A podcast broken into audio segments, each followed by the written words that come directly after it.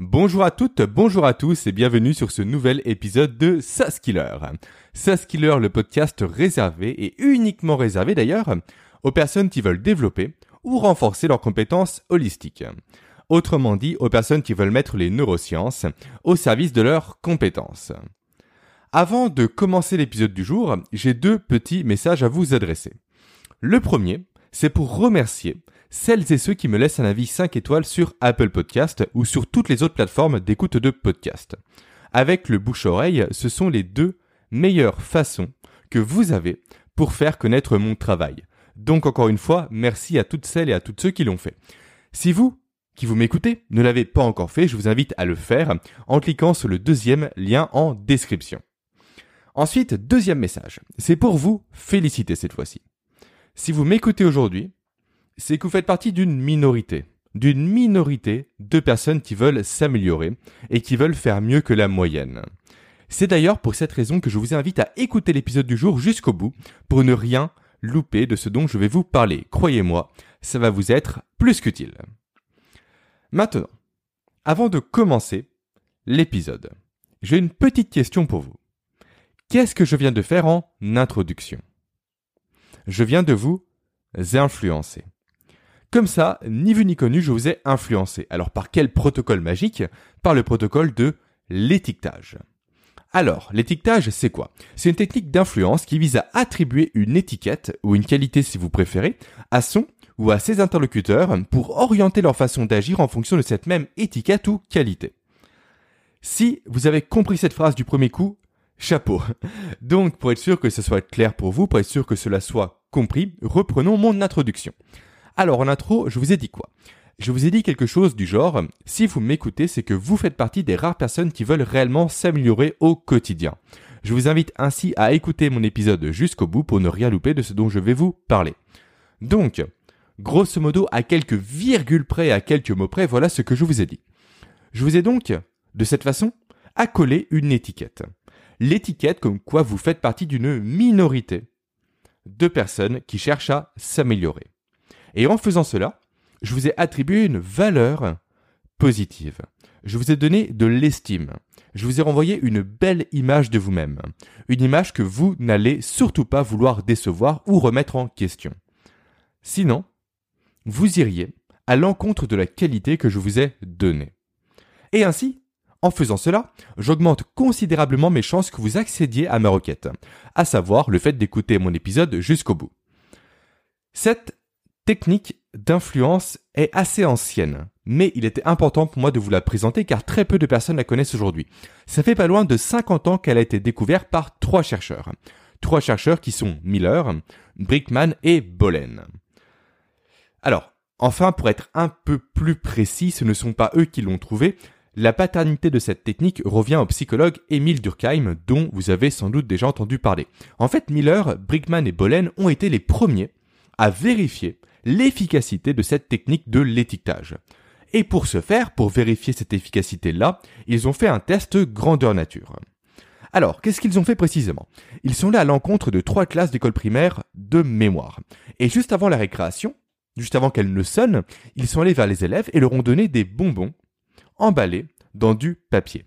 Ce dernier détail est super important. Et c'est d'ailleurs pour ça que je le précise et en parallèle de leur distribution de friandises, ils ont tenu trois discours différents en fonction des classes. Premier discours. Un discours un peu autoritaire sur la classe numéro 1. Du style ne jetez pas vos papiers de bonbons par terre, soyez propres et ordonnés. Ensuite, un deuxième discours avec étiquetage cette fois-ci sur la classe numéro 2, du style les enfants, on vous a donné ces bonbons car nous savons, d'après votre professeur, que vous êtes des enfants propres et ordonnés. Et enfin, la classe numéro 3, quant à elle, était une classe dite témoin. Donc les bonbons ont été donnés aux élèves sans consigne ou sans instruction en particulier. La récréation sonne, les enfants sortent en trompe dehors dans la cour de récréation, ouvrent leurs bonbons, les mangent, il se passe quelques minutes, la sonnerie annonce la fin de la récréation, ils retournent dans leur classe, et là, nos trois chercheurs s'amusent à compter les papiers de bonbons qui jonchent le sol des différentes cours de récréation. Et résultat des courses, vous vous en doutez, les élèves de la classe numéro 2, donc ceux qui ont reçu la technique de l'étiquetage, ont été ceux qui ont laissé le moins de papier par terre. ce qui nous fait un point pour la technique de l'étiquetage. Ça, c'était donc pour la première des deux études dont je voulais vous parler. Maintenant, seconde étude. Une étude, cette fois-ci, un peu différente, qui va me permettre de mettre en avant une autre utilisation possible de l'étiquetage. Croyez-moi, elle va vous servir, surtout si vous êtes manager. Alors écoutez bien. Cette seconde étude se situe à nouveau dans une classe d'école. À croire que les élèves font de bons cobayes. Cette fois-ci, pas de bonbons, mais un contrôle de mathématiques. Trois classes à nouveau sont étudiées, et le but de l'étude cette fois-ci est de démontrer le fait que l'étiquetage permet également de motiver les étudiants à réussir un contrôle. Donc hop, on prend nos trois classes. Première classe, le professeur donne le contrôle sans consigne ou discours en particulier. C'est la classe de de contrôle sans mauvais jeu de mots. Ensuite, deuxième classe. Là, le professeur donne le contrôle et il dit il faut que vous réussissiez. Ce contrôle, c'est important. Donc, la classe avec un discours autoritaire. Et enfin, troisième classe, le professeur là donne le contrôle et en le donnant, il dit à sa classe capable comme vous êtes et motivé comme vous êtes, je suis sûr que vous allez réussir ce contrôle. Et ça, vous l'avez compris, j'en suis sûr, c'est la classe avec étiquetage. Et bien évidemment, avant de poursuivre, je vais désamorcer tout soupçon potentiel. Les trois contrôles en question étaient exactement les mêmes. Et donc, résultat des courses, la classe numéro 3, donc la classe avec l'étiquetage, a eu des notes supérieures aux deux autres classes. Ce qui nous fait un deuxième point en faveur de l'étiquetage. Alors, question. Que pouvons-nous tirer des résultats de ces deux études scientifiques? Et surtout, pourquoi j'ai choisi de vous présenter uniquement ces deux études-là? Pourquoi je les ai sélectionnées pour vous? Simplement, car à partir d'elles, on peut établir deux utilisations possibles de l'étiquetage. Deux utilisations, je dirais même principales. Une première utilisation pour influencer les comportements attendus chez une personne ou chez un groupe de personnes, ce que j'ai fait notamment en début du podcast avec vous, et ce qui a été fait avec les bonbons, et une deuxième utilisation pour motiver un individu ou un groupe d'individus, comme dans l'étude avec le contrôle de mathématiques. Et en quoi savoir ça, ça va vous aider à développer votre influence au quotidien? Très bonne question. Je vais prendre une situation un peu banale. Imaginons que vous êtes au travail et que vous voulez confier une tâche à, Paul. Paul, c'est un collègue. Une tâche qui demande de la minutie et une excellente maîtrise de l'orthographe, comme le fait de lire un rapport commercial ou tout autre rapport d'ordre professionnel.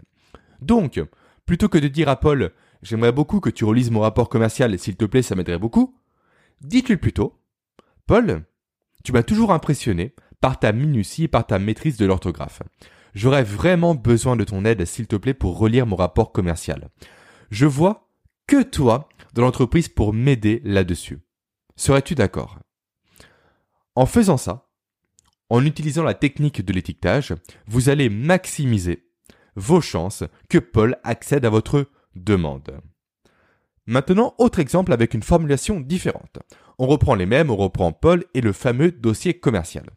Qu'auriez-vous pu dire d'autre? Vous auriez pu dire par exemple, Paul, la dernière fois que tu m'as aidé à corriger quelques fautes d'orthographe dans un de mes emails, franchement, ça m'a beaucoup aidé. Et j'ai vraiment été bluffé par ta capacité à voir les fautes en un coup d'œil. Franchement, ça m'a littéralement cloué par terre. J'aimerais donc savoir si tu accepterais de m'aider pour corriger les fautes sur mon rapport commercial, s'il te plaît. Et là, encore une fois, en employant cette technique de l'étiquetage, vous allez faire de Paul l'homme le plus heureux du monde pour vous aider à faire votre rapport commercial, pour vous aider à relire vos fautes. Allez, pour terminer, un dernier petit exemple, un exemple qui concerne cette fois-ci avant tout les managers. Quand un de vos collaborateurs fait une erreur, plutôt que de lui reprocher, étiquetez-le. Prenons cette fois-ci l'exemple de Claire. Claire, comme ça au moins, j'aurai un peu de parité dans mes exemples. Donc, Claire est une manageuse, une manager, je ne sais jamais comment on dit ça, peu importe, et une de ses collaboratrices fait une erreur sur un visuel marketing. Alors, plutôt que de critiquer le travail de sa collaboratrice, Claire aurait à gagner à lui dire quelque chose du genre Estelle, c'est le nom que je viens d'inventer pour sa collaboratrice, donc Estelle, vous avez fait une erreur sur ce visuel marketing. Cela ne vous ressemble pas du tout. D'habitude, vous me proposez un travail constamment irréprochable. J'aimerais donc que vous repreniez ce visuel et que vous le fassiez à nouveau. Est-ce que vous voyez, est-ce que vous percevez toute la puissance de cette formulation? Là, vous pouvez être sûr qu'Estelle va se démener à 200% pour faire un travail d'exception pour ne pas ternir l'image que Claire lui a donnée, pour ne pas ternir son étiquette. Donc ça, les trois exemples que je viens de vous donner, c'était pour illustrer l'utilisation de l'étiquetage pour influencer un comportement chez votre interlocuteur. Maintenant, autre utilisation possible de l'étiquetage. Le fait de motiver un individu ou un groupe d'individus. Et pour vous l'illustrer, je vais prendre un exemple qui est plus que d'actualité au moment où j'enregistre ce podcast. Actuellement, nous sommes en plein confinement. Et qui dit confinement dit des entreprises qui ont dû se mettre au télétravail en urgence et potentiellement pour la toute première fois. Lors de ce changement d'habitude, on va dire, les managers et les chefs d'entreprise auraient eu tout à gagner à utiliser l'étiquetage et à tenir un discours du style Nous sommes actuellement dans un contexte particulier, vous le savez tout autant que moi. Nous allons devoir passer au télétravail sur consigne du gouvernement, on n'a pas le choix, c'est comme ça. Mais je sais que cela va très bien se passer. Cela fait des années que je travaille à vos côtés et vous avez toujours fait preuve d'implication et d'autonomie au quotidien. Donc il n'y a pas de raison pour que cela change avec la mise en place du télétravail. Avec un tel discours, vous pouvez être sûr et certain que la mise en place du télétravail va bien se passer. Autre exemple. Cette fois-ci, vous êtes dans la peau d'un chef d'entreprise et vous connaissez une période assez compliquée. On va dire que la concurrence est passée devant vous en matière de part de marché. Donc, plutôt que de dire, grosso modo, il va falloir travailler plus car là ça va pas, on a pris du retard, dites plutôt, pendant des années, nous avons été les leaders de notre marché. Depuis le mois dernier, vous le savez, ce n'est plus le cas. C'est une situation qui clairement aujourd'hui me déplaît et qui vous déplaît également, j'en suis certain. Pour autant, j'ai confiance en vous. Si l'entreprise a été leader de son marché pendant toutes ces années, c'est grâce à vous. C'est grâce à votre implication et à la qualité de votre travail. Je sais que vous allez faire le nécessaire pour reprendre cette première place que vous méritez, que votre implication mérite. Là, avec un tel discours, en tant que manager, en tant que chef d'entreprise, vous allez motiver comme jamais vos effectifs. Vous pouvez en être sûr. Cette seconde technique de l'étiquetage est vraiment importante, à mon sens. Très importante. Nous sommes malheureusement encore aujourd'hui dans une société qui prône la réprimande et la critique au lieu de miser sur la mise en valeur des compétences des gens. Et ça, franchement, je trouve ça navrant. Surtout que, comme je viens de vous le montrer, ça ne sert à rien. Pourtant, c'est malheureusement bel et bien le climat social entre guillemets dans lequel nous vivons aujourd'hui. Et cela, ça a des conséquences, des conséquences négatives sur la productivité, sur l'efficacité et sur le bien-être au travail. Et ce phénomène, il porte un nom. L'effet golem. Alors, l'effet golem, c'est quoi? En fait, c'est le phénomène qui fait que la performance d'une personne est amoindrie à cause d'une limitation venant d'une autorité comme un manager, un professeur ou encore ses parents. Autrement dit, autrement formulé, si vous critiquez, si vous rabaissez constamment vos collaborateurs ou vos coéquipiers ou vos collègues ou peu importe, vous allez limiter leurs compétences et leurs performances directement. Et à l'opposé de cet effet golem, nous avons l'effet Pygmalion. C'est l'effet Pygmalion que vous devez mettre en place dans votre société. L'effet Pygmalion, c'est l'illustration même de toute la puissance de l'étiquetage. Alors, que nous dit cet effet? Il nous dit que l'amélioration du potentiel d'une personne dépend directement de son degré de croyance en sa réussite venant d'une autorité ou de son environnement. Je vais le répéter car c'est super important. L'amélioration du potentiel d'une personne dépend directement de son degré de croyance en sa réussite, venant d'une autorité ou de son environnement. Donc, avant de passer à la conclusion de ce podcast, faites attention à comment vous influencez vos interlocuteurs de façon directe ou indirecte. Et demandez-vous si vous les faites grandir, si vous les faites prendre confiance en eux, ou si, au contraire, vous les diminuez. Et si, au contraire, vous les limitez dans l'expression de leurs compétences. Maintenant, pour conclure ce podcast, dernière petite question. Que faire si vous êtes victime d'un étiquetage? Car c'est bien beau de savoir identifier et utiliser la technique de l'étiquetage, mais comment s'en prémunir éventuellement? En soi, c'est assez simple, c'est assez rapide. Il suffit de dire à votre interlocuteur, une fois que vous avez identifié la technique de l'étiquetage, Merci, j'apprécie ce compliment, mais je n'ai pas le temps. J'ai trop de travail, j'ai d'autres obligations, ou autres, qui m'empêchent d'accéder à votre demande. Donc on remercie la personne pour la qualité qu'elle nous a attribuée, puis on décline. Voilà comment passer outre la technique de l'étiquetage. Et c'est sur ces derniers mots que cet épisode touche à sa fin. Si des sujets comme l'influence, la communication ou encore les neurosciences vous intéressent, vous passionnent, alors je vous recommande vivement de vous abonner à mes emails privés. Ce sont des emails quotidiens du lundi au vendredi, dans lequel je vous accompagne gratuitement dans le développement de vos compétences holistiques. Pour vous y abonner, rien de plus simple, quatre étapes. Première étape, rendez-vous en description du podcast.